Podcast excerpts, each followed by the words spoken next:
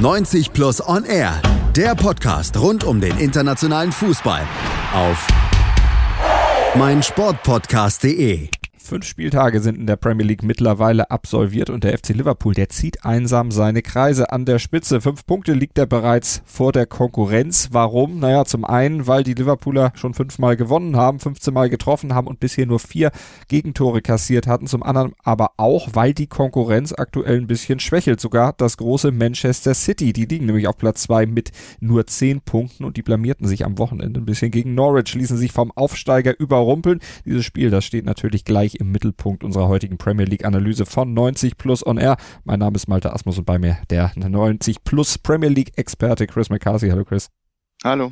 Und ein paar schlechte Wortspiele hast du auch noch mitgebracht. Die kommen dann im zweiten Teil der Sendung vorher.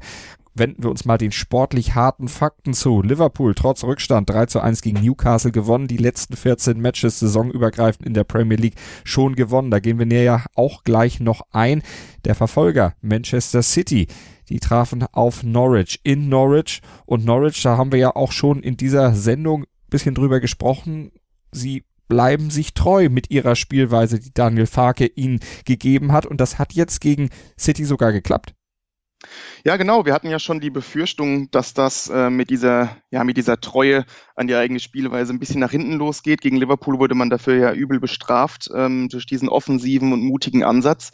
Und gegen City wurde man dafür belohnt. Und ähm, ja, es war eine überragende Leistung der Farke 11. Es war ähm, nicht so zu erwarten, zumal Norwich einige Verletzungssorgen hat. Und ähm, ja, gegen City wurde dieser Mut, dieser, dieser positive Fußball absolut belohnt. Ähm, Norwich hat hinten herausgespielt, hat dem Pressing äh, der Guardiola 11 getrotzt und das sehr attraktiv mit einem guten Kurzpassspiel und technisch sauberem Spiel und dann, wie gewohnt, die schnellen Gegenangriffe vorne. Und die dann eben auch gnadenlos effektiv nicht nur vorgetragen, sondern auch abgeschlossen. Zwei Schüsse aufs Tor, zwei Treffer und das gegen diese dann sehr offensive Manchester City 11, die selber vorne überhaupt nichts zustande gekriegt hat. Nein, und das erinnert irgendwie ein bisschen an, an das Vorjahr. Ich erinnere mich noch, da haben wir ähm, zu Beginn der Saison oftmals über diese City-Schlafmützigkeit gesprochen, ähm, die einige Punkte kostete, aber ja, das lag auch sehr an der Offensive. Ich meine, auf mhm. die Defensive werden wir gleich eingehen, aber auch im, im Angriffsdrittel ähm, wirkt das alles ein bisschen unkonzentriert momentan, ein bisschen behäbig, ähm, nicht sehr zielorientiert. Ähm, man kommt nicht wirklich zu den tollen Torchancen, obwohl man natürlich da eine Menge Kreativität auf dem Platz stehen hat. Und man merkte auch ähm, das Fehlen von, von Kevin De Bruyne zu Beginn, auf den Guardiola erstmal verzichtete. Also ähm, City ist denkbar schlecht aus den Startlöchern gekommen. Ist man sich da bei City zu sicher, weil man in der letzten Saison wieder Meister geworden ist, auch wenn das natürlich ein Rennen bis zur letzten Minute war, aber dass man man einfach sagt, naja, uns kann doch eigentlich keiner was. Würdest du es einschätzen? Ja, die Diskussion hatten wir letzte Saison auch ähm, und da hatte ich dieselbe Antwort wie jetzt. Ich glaube, dass Guardiola auf keinen Fall so denkt. Jeder ja, nicht, weiß, aber vielleicht seine Spieler. Genau, genau, ja, absolut richtig. Ja, ähm, das ist das Einzige, was ich mir vorstellen kann, dass die Spieler da ein bisschen in einen Trott kommen. Aber auch das ist für mich diese Saison etwas ähm, unvorstellbar im Vorjahr noch, da kam man ja nach einem Rekordjahr und äh, 20 Punkten Vorsprung, äh, konnte man da den Titel feiern. Da kann das noch passieren, aber ich denke, in, die, in dieser Saison wurde man ja wirklich gewarnt ähm, mit diesem knappen Meisterschaftsrennen mit dem FC Liverpool. Dann auch noch die Enttäuschungen in der Champions League. Also ich glaube, die City 11 müsste, müsste langsam wissen, ähm, wie knapp es in der Premier League zugehen kann und wird und wie stark Liverpool ist. Und von daher kann ich mir diese Trägheit eigentlich nicht erklären. Wird wahrscheinlich andere Gründe haben. Also werden wir mal gucken. Aber die Trägheit vorne und dann auch noch, ja, nicht Trägheit hinten, sondern Unsicherheit hinten. Otamendi, Gegentor verursacht, da war er schuld dran. Kann man sagen, ohne Laporte, der fehlt, ist diese Innenverteidigung bei City eine richtig, richtig große Schwachstelle? Ja, und ähm, ich bin mir auch sicher, dass diese Verletzung von Laporte ähm, eine ganz, ganz große Rolle im Titelkampf spielen könnte und wahrscheinlich auch wird. Ähm, man hat Kompanie ziehen lassen, man hat auf dem Transfermarkt nicht reagiert und einen Ersatz geholt. Und ja, nachdem man ähm, jahrelang diese Baustellen links hinten und im, im defensiven Mittelfeld hatte und diese endlich adressiert hat, ähm, gibt es jetzt nur eine neue Baustelle. Und ähm, diese Innenverteidigerposition ist meines Erachtens noch viel wichtiger als die anderen zwei Positionen. Und ähm, die ist bei City besonders wichtig, nicht nur wegen der defensiven Stabilität, aber auch was den Spielaufbau angeht. Und da ist Laporte einer der besten der Premier League mit einer tollen Passquote und einem guten Auge. Und natürlich ähm, ebenfalls diese, diese Defensivprobleme. Ein Otamendi ist meines Erachtens ähm, nicht der Kaliber eines Innenverteidigers, den City braucht, wurde da ein bisschen vom Kollektiv getragen in den letzten Jahren. Stones ist selbst angeschlagen. Ich bin mir da auch ziemlich sicher, dass er vielleicht gar nicht gespielt hätte, wenn die Personal, äh, wenn die Personalsituation da besser aufgestellt wäre. Also da ist, ähm, da hat Cardiola ganz große Probleme. Laporte fällt ein halbes Jahr aus und man hat wirklich gesehen, ähm, wie unsicher dieses Duo Stones und ähm, Otamendi zusammen spielte. Das war in der Abstimmung ähm, eklatant. Also da die Verteidigerlinie wurde niemals gehalten. Ähm, das hat man gerade beim ersten Gegentor gesehen in der 18. Minute. Dann ähm, auch, nee, das war das zweite Gegentor, Entschuldigung. Auch bei Standardsituationen hat die Abstimmung gefehlt. Das war beim ersten Gegentor. Und dann auch noch diese Unsicherheit, äh, Unsicherheiten im, im Spielaufbau. Otamendi total schlafmützig, ähm, vertändelt da am eigenen 16er Rand den Ball und sorgt damit zur Vorentscheidung das 3-1 durch Puki. Also da stimmt es überhaupt nicht hinten drin und äh, Guardiola hat da einiges an Arbeit vor sich.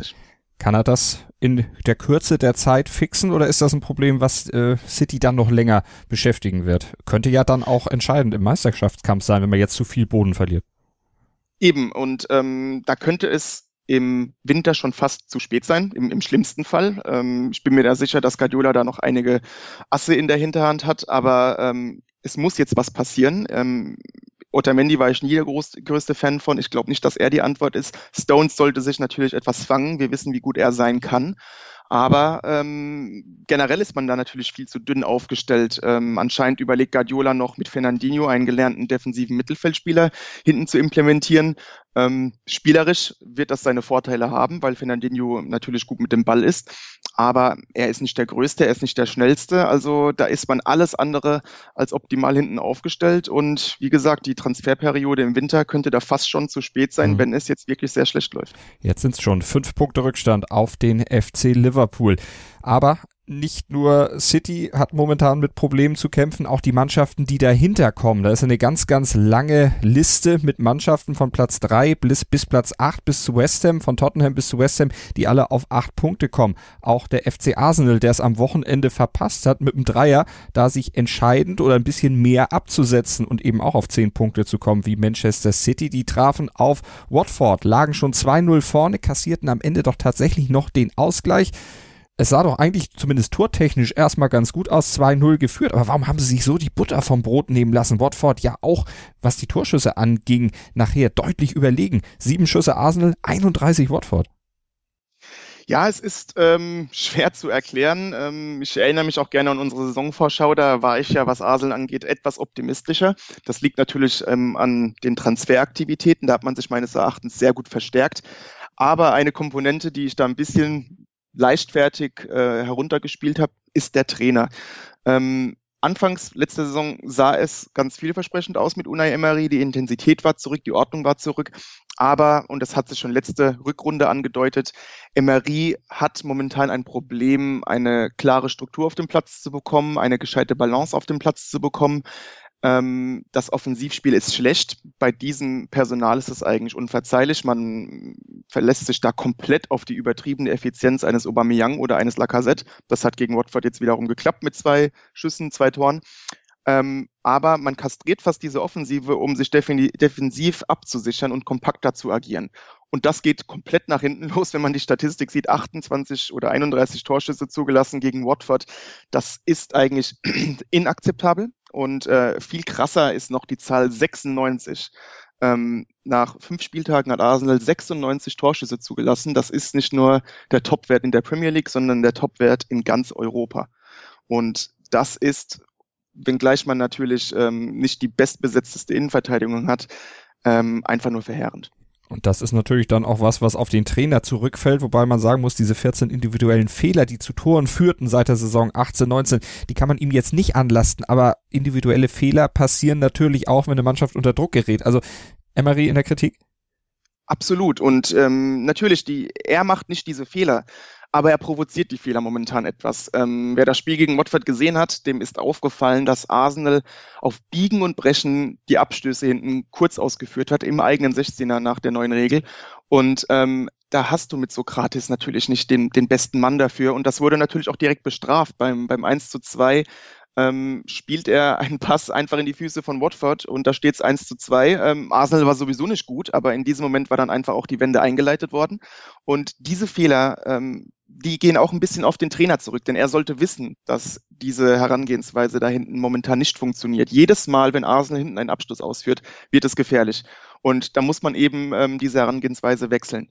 Darüber hinaus noch, ähm, klar, diese individuellen Fehler sind ein Problem, aber es ist natürlich einfach nicht möglich, dass man so viele Torschüsse kassiert, wenn man sowieso schon versucht, kompakter zu agieren und ähm, wenn, wenn, wenn Arsenal das spielen würde wie Liverpool in, in der ersten Halbserie unter Klopp, nämlich ähm, einfach Vollgas nach vorne und die Gegentore hinnimmt und sich da irgendwie einfach zugesteht, wir sind hinten schlecht, dann wäre das irgendwo noch verzeihlich. Aber äh, wenn man dann quasi beide, ähm, beide Mannschaftsteile schlechter macht dadurch und es einfach keine positiven Nebenwirkungen gegen, dann, dann muss man einfach hinterfragen, ob der Ansatz, den man da gewählt hat, der richtige ist.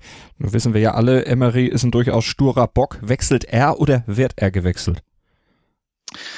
Ja, ich meine, wenn wir uns die Ära Wenger ansehen, dann, dann wissen wir, dass äh, von dem Moment der Erkenntnis, dass es mit dem Trainer nicht so rund läuft, einige Jahre vergehen können. Aber bei, bei Arsenal hat man ja auch einen neuen ähm, neue Entscheidungsträger installiert. Ähm, da besteht dann sicherlich die Hoffnung, dass im Fall der Fälle etwas konsequenter und schneller gehandelt wird. Ob es so sein wird, weiß ich nicht. Ähm, ich weiß auch nicht, ob Emery sich da irgendwie fängt. Mhm. Ähm, alleine vom Kader her müsste man dieses Jahr fast schon in die Top 4 kommen, eben weil United und Chelsea da ein bisschen Probleme haben. Ähm, aber ja, also meines Erachtens wird das mit Emery nicht gut gehen und es bleibt einfach abzuwarten, ob Arsenal da schnell reagiert oder nicht. Jetzt hatten wir die lange Ära Wenger bei Arsenal. Wir hatten auch mal eine lange Ära Ferguson bei Manchester United. Seit der weg ist bei United, äh, hält sich kein Trainer sonderlich lange. Droht jetzt ähnliches dann auch bei Arsenal? Ähm, ich glaube, dass der Hauptgrund bei United ist, dass ähm, auch kein Sportdirektor installiert wurde, dass die ganze Struktur im Verein ein bisschen veraltet war und daher kein Trainer so wirklich eine große Chance hatte, wenn man sich da mal ansieht, was auf dem Transfermarkt geleistet wurde. Ähm, da sind die Trainer nicht als erstes zu nennen, ähm, als, als Schuldige. Bei Arsenal hat man da jetzt reagiert nach Wenger, hat komplett alles umgestellt, ist ähm, intern besser aufgestellt als zuvor. Deswegen würde ich mal mit etwas Optimismus ähm, behaupten, dass, ähm, dass das da ein bisschen geschmeidiger laufen könnte. Also aktuell auf jeden Fall Arsenal mit acht Punkten auf Platz sieben, aber ich sagte es ja vorhin, alle Mannschaften ab Platz drei bis Platz acht, die kommen aktuell auf acht Punkte. Und auf acht Punkte kommt damit auch der FC Chelsea, der, so hat man den Eindruck, langsam wieder in Tritt kommt. Unter dem neuen Trainer, unter Frank Lampard, scheinen die Mechanismen ein bisschen weiter ineinander zu greifen. Jetzt seit der Auftaktniederlage am ersten Spieltag, wo man ja da mit 0 zu 4 gegen Manchester United verlor. Da gab es zwei Unentschieden und zwei Siege und am Wochenende ein 5 zu 2 Sieg der Blues bei den Wolverhampton Wanderers ja, greift's mittlerweile, was Frank Lampard von seiner jungen, umformierten Mannschaft äh, sehen möchte? Offensiv auf jeden Fall. Ähm, das, das muss man sagen. Da hat man auch von Woche zu Woche eine stetige Steigerung gesehen und ähm, da hat sich auch wirklich bemerkbar gemacht, dass Lampard mit jungen Spielern gut umgehen kann. Das hat er schon in der zweiten Liga bei Derby sehr gut gemacht. Und ja, jetzt bleibt Chelsea natürlich nichts anderes übrig nach der Transfersperre, als den, den Umbruch intern anzugehen und erstmals in der Abramovic-Ära seit 2003 auch mal wirklich der Jugend eine Chance zu geben und das, das zahlt sich aus. Ähm, Mason Mount ähm, hat sich grandios entwickelt in der Premier League. Ähm, Tomori hat jetzt in der Innenverteidigung seine ersten Chancen bekommen, hat das natürlich gleich noch mit einem Tor ähm, bedankt sozusagen. Und Tammy Abraham hat ähm, vorne im Sturm hier wirklich eine Wahnsinnsentwicklung hingelegt. Ähm, er war schon immer ein Knipser, auch bei seinen Leihstationen, gerade bei Aston Villa letzte Saison. Aber dass er sich jetzt so schnell hier in der Premier League weiterentwickelt, hätte ich nicht gedacht. Gegen Wolverhampton einen Hattrick geschossen und das Auffällige an diesem Hattrick war, dass wirklich alle drei Tore anders zustande gekommen sind und das spielt, äh, spricht für einen Top-Stürmer. Ähm, beim ersten Tor ähm, bekommt er im Strafraum den Ball und ähm, sein Abschluss war instinktiv überragend, ähm, aus kürzester Distanz zwar, aber man sieht, dass er bewusst gegen die Laufrichtung des Torwarts schießt, ein selbstbewusster Abschluss, ein Top-Abschluss ähm, beim zweiten Tor war es ein wuchtiger Kopfball, spielt natürlich seine, seine Größe da wieder eine große Rolle. Und bei seinem dritten Tor ähm, bekommt er am Strafraumrand den Ball und äh, lässt seinen Gegenspieler da wirklich mit einer ganz schnellen Dribbling-Aktion stehen und schließt trocken ab. Also da hat er Technik gezeigt, Dribbling-Vermögen gezeigt, Kopfballstärke gezeigt und, und auch Abschluss. Und ähm, ja, sinnbildlich so ein bisschen für, für diesen Trend ähm, dieser, dieser jungen Wilden, die Frank Lampard da vorne drin hat. Also elf Tore haben sie jetzt geschossen, aber eben auch elf kassiert. Und da sind wir dann bei den negativen Aspekten aktuell. Sie sind immer gut dafür, hinten was zu fangen. Vier gegen Manchester. Sie haben dann mal gegen Leicester eins zu eins gespielt, aber ansonsten immer mindestens zwei Gegentore kassiert. Ja, und das ist eben die, die, Kehr, die Kehrseite davon. Ähm, du hast eine sehr, sehr junge Mannschaft und diese Mannschaft spielt zuweilen etwas zu wild, etwas zu übermotiviert und äh, dementsprechend ähm, entblößt du da auf die Defensive und die ist auch nicht gerade ideal besetzt. Ähm, da war Kurt Zuma äh, lange ein Unsicherheitsfaktor, der wurde jetzt, äh, wurde jetzt ausgetauscht. Ähm, Tomori hat da jetzt gespielt, wie gesagt, auch ein sehr, sehr junger Mann. Ähm, gegen die Wolves hat da so ein bisschen eine Systemstellung, äh, ein bisschen mehr Kompaktheit geschaffen. Da hat man mit einer Dreierkette agiert und äh, Cesar Aspilicueta und äh, Marcos Alonso auf die offensiven Flügel gestellt, also die offensiven Flügelverteidigerposition gestellt. Und das hat der Mannschaft geholfen. Trotzdem hat man jetzt wieder zwei Tore zugelassen. Und ähm, wie gesagt, jetzt ist man so ein bisschen auf dem Hoch. Das war eine, eine eindrucksvolle, ein eindrucksvoller Sieg bei Wolverhampton aber es wird eine Saison voller Höhen und Tiefen geben und das ist bei einer sehr jungen Mannschaft einfach auch normal. Da ist die Konstanz nicht so da, da ist auch natürlich gerade defensiv äh, die Routine noch nicht so da und ähm, es wird weiterhin einige Spiele geben, wie gegen Sheffield zum Beispiel, als man zu Hause 2-0 führt und das dann noch herschenkt, eben aufgrund von dieser Defensivschwäche. Also, aber insgesamt ähm, ist das schon mal ein, ein sehr positiver Eindruck, den man da bekommen hat. Und wie gesagt, mit diesen Defensivproblemen damit war zu rechnen und damit muss man rechnen. Und ich glaube, das wird man auch gerne in Kauf nehmen, wenn man hier eine junge Mannschaft ähm, im Hinblick auf die nächsten Jahre entwickeln kann. Spannend. Also das Projekt der Blues in dieser Saison werden wir natürlich im Blick haben und könnt ihr auch sicherlich einiges drüber nachlesen bei 90 Plus in schriftlicher Form. Wir machen gleich weiter hier mit unserer Premier League Analyse nach einer kurzen Pause und dann kommen sie die versprochenen schlechten Wortspiele und die Awards für den fünften Spieltag der Saison 2019-20 mein Sportpodcast.de ist Sport für die Ohren. Like uns auf Facebook. Willkommen bei mein Sportpodcast.de. Wir sind Podcast. Wir bieten euch die größte Auswahl an Sportpodcasts, die der deutschsprachige Raum so zu bieten hat. Über 20 Sportarten, mehr als 45 Podcast-Serien über 9000 veröffentlichte Podcasts und über 5 Millionen Podcast-Downloads allein im Jahr 2018. Wir sind Podcast. Wir sind mein Sportpodcast.de. 90 Plus und R die Premier League Analyse mit Chris McCarthy und Malta Asmus und wir blicken auf die weiteren Spiele und auf die Awards, die die Redaktion von 90 Plus am fünften Spieltag der Premier League Saison 2019-20 vergeben hat, Chris. Und wir fangen einfach mal mit dem Sieg der Liverpooler gegen Newcastle United an. Ich hatte ja anfangs schon gesagt, Liverpool früh in Rückstand geraten in der siebten Minute, schlug dann zurück, gewann letztlich zu Hause gegen Newcastle 3 zu 1. Nichts angebrannt, unter anderem, weil ein Mann dabei war, der Talismané. Und diesen Award kriegt er auch. Richtig, da ist das erste schlechte Wortspiel, das angekündigte. Oh, Finde ich gar nicht so schlecht. ja, Mané. Ja, dann bin ich, dann bin ich erleichtert. Aber es kommt ja noch. Auf jeden Fall.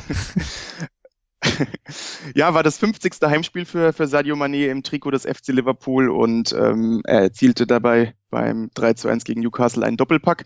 Und für ihn waren das die, die Heimtore 34 und 35. Und wichtiger noch, ähm, es war sein 41. Heimsieg in diesem 50. Spiel bei noch keiner einzigen Niederlage. Und das ist natürlich ein sehr beeindruckender Wert. Ähm, deswegen auch der Talismané, ähm, 50 Spiele äh, an der Enfield Road mit Liverpool ungeschlagen und dann noch diese 35 Tore. Also das kann sich auf jeden Fall sehen lassen. Und dann gucken wir auf das nächste schlechte Wortspiel. Und das ist wirklich ein bisschen schlechter als das eben. Tottenhams 4 zu 0 gegen Crystal Palace hat dich nämlich zu einem ganz besonderen Award animiert, den Nicht-Sohn wieder Award. Ja, 4 zu 0 äh, für die Spurs gegen Crystal Palace und wieder war Heuming Son der Matchwinner mit einem Doppelpack. Und genau dann wird sich Crystal Palace den Satz gedacht haben, nicht Son wieder, denn in den letzten vier Auswärtsspielen äh, von Crystal Palace bei Tottenham hat Heuming Son jedes Mal ein Tor erzielt und jedes Mal gegen Tottenham dann auch als Sieger vom Platz. Noch ein Award haben wir, den Stehaufmännchen Award. Der ist jetzt nicht unbedingt mit dem Wortspiel verbunden oder habe ich da irgendwas übersehen? Nein, hast du nicht. Da wollen wir auch mal wieder ein bisschen okay. ernster werden. ähm, den Award gibt es für Callum Wilson von, ähm, vom AFC Bournemouth. Ähm, und zwar, weil er ähm, einen sehr harten Start in seine Premier League-Karriere erlebt hat. 2015, 2016 mit Bournemouth. In den ersten zwei Jahren musste er zwei Kreuzbandrisse über sich ergehen lassen in beiden Knien. Und ähm, dennoch hat er sich da toll zurückgemeldet, ähm, wahres Stehaufmenschen. Und ähm, das hat man wieder beim 3 zu 1 von Bournemouth gegen Everton gesehen. Da hat er zwei Tore erzielt und damit eine sehr äh, interessante Statistik hervorgerufen. Denn seit Beginn der letzten Saison ähm, hat, je, hat lediglich Raheem Sterling mehr Torbeteiligungen vorzuweisen als eben Callum Wilson. Sterling hat 32, äh, Callum Wilson jetzt 26 und das ist natürlich eine sehr, sehr beachtliche Leistung, gerade wenn man sich vor Augen hält, wie die Premier League-Karriere für Callum Wilson hier begann. Also spannende Awards, gute Awards in dieser, an diesem Spieltag bei der Premier League 2019-20. Wir gucken auf die weiteren Ergebnisse oder auf alle Ergebnisse nochmal in der Übersicht. Liverpool schlicht New Newcastle 3 zu 1. United gewinnt 1 zu 0 gegen Leicester. Brighton und Burnley trennen sich 1 zu 1. Sheffield United verliert 0 zu 1 zu Hause gegen Southampton. Also ein Sieg für Ralf Hasenhüttel, der jetzt mit Southampton auf Platz 10 in der Tabelle steht. Tottenham gewinnt 4 zu 0 gegen Crystal Palace. Die Wanderers verlieren mit 2 zu 5 gegen Chelsea. Norwich schlägt Manchester City 3 zu 2. Wir haben über die Überraschung des Spieltags ja schon eingangs unseres Podcasts gesprochen. Bournemouth und Everton, wie eben gehört, 3 zu 1. Watford Watford und Arsenal trennen sich 2 zu 2 und den Spieltag beschlossen dann am Montagabend Aston Villa und West Ham mit einem 0 zu 0, über das wir nicht weiter viele Worte verlieren müssen in der Tabelle. Liverpool 15 Punkte, 5 Punkte vor Manchester City. Die liegen auf 10 Punkten dahinter. Tottenham, United, Leicester, Chelsea, Arsenal und West Ham alle bei 8 Punkten und in der Abstiegszone Newcastle mit 4 Punkten, Wolverhampton mit 3 Punkten und Watford mit 2 Punkten. Wie sich das entwickelt in den nächsten Wochen, ihr hört es bei uns hier auf meinsportpodcast.de bei 90 Plus und R, der Premier League Analyse mit unserem Experten von 90 Plus mit Chris McCarthy. Chris, vielen Dank. Danke auch. Schatz, ich bin neu verliebt. Was? Drüben. Das ist er. Aber das ist ein Auto. Ja, eben. Mit ihm habe ich alles richtig gemacht. Wunschauto einfach kaufen, verkaufen oder leasen. Bei Autoscout24. Alles richtig gemacht. 90 Plus On Air. Der Podcast rund um den internationalen Fußball. Auf meinsportpodcast.de. Wir klingen nicht nur gut, wenn wir direkt am Spielfeldrand stehen. Die Adler Mannheim bleiben der Tabellenführer in der deutschen Eishockeyliga. Oder direkt von der Schanze berichten. Wir haben einen spannenden ersten Durchgang gesehen. Bei den Springern Kamil Stoch führt vor Zielen Bartol. Wir sehen dabei auch noch gut aus. Borgia Sauerland ist offizieller Ausstatter von meinsportpodcast.de. Borgia Sauerland. Berufsbekleidung, Arbeitsschutz und mehr auf borgia-sauerland.de. Schatz, ich bin neu verliebt. Was? Da drüben. Das ist er. Aber das ist ein Auto. Ja, eben. Mit ihm habe ich alles richtig gemacht. Wunschauto einfach kaufen, verkaufen oder leasen. Bei Autoscout24. Alles richtig gemacht.